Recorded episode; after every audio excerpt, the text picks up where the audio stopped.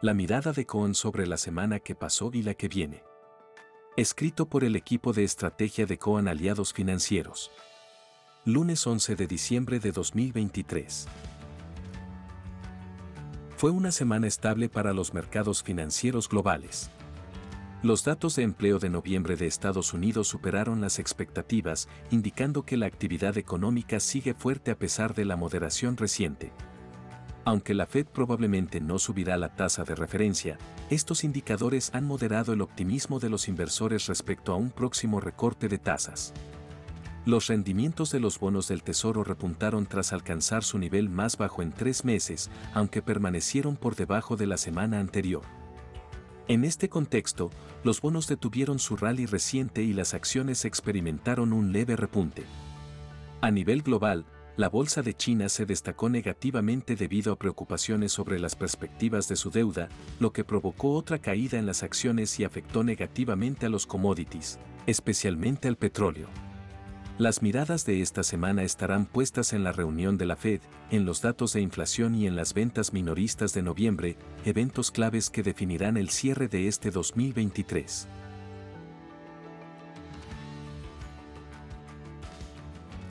Por su parte, en el ámbito local, se terminó el gobierno de Alberto Fernández, dejando una herencia compleja y desafiante sin reservas internacionales, con un atraso cambiario superior al 30%, una brecha cambiaria elevadísima, una inflación que se acelera peligrosamente, agravada por una gran distorsión en los precios relativos, un déficit fiscal del 5% del PBI prácticamente sin financiamiento voluntario, y un balance del BCRA con pasivos monetarios remunerados que generan intereses de casi un tercio de la base monetaria por mes.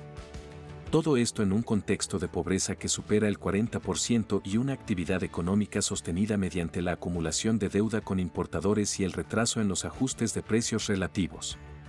Comienza la era de Milley, quien, a pesar de haber moderado y centrado su discurso, propone un nuevo modelo económico enfocado en un ajuste fiscal del 5% del PBI y en sanear el balance del BCRA, con una economía menos regulada y una menor intervención estatal.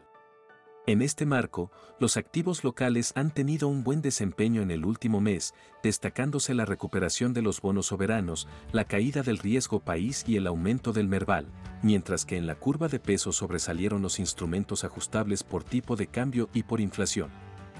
Inicia la semana 1 de la era Milley, en la cual se definirá el plan económico, esperándose novedades sobre el mercado cambiario y mayores precisiones sobre el plan fiscal. Las miradas de la semana estarán puestas en la evolución del mercado de cambios y en el dato de inflación de noviembre, que aunque pueda parecer desactualizado, reflejará la aceleración de precios que se intensificará en los primeros meses de gestión. El primer gran desafío de la gestión de Milley será iniciar un proceso de ajuste ordenado y mantener la paz social. El presente informe es publicado por CONSA. Su objetivo es brindar información general y no constituye, de ningún modo, oferta, invitación o recomendación de inversión alguna, ni oferta pública. CONSA no asume responsabilidad alguna, explícita o implícita, en cuanto a la veracidad o suficiencia de su contenido. Todas las opiniones o estimaciones vertidas están sujetas a las variaciones intrínsecas y extrínsecas de los mercados.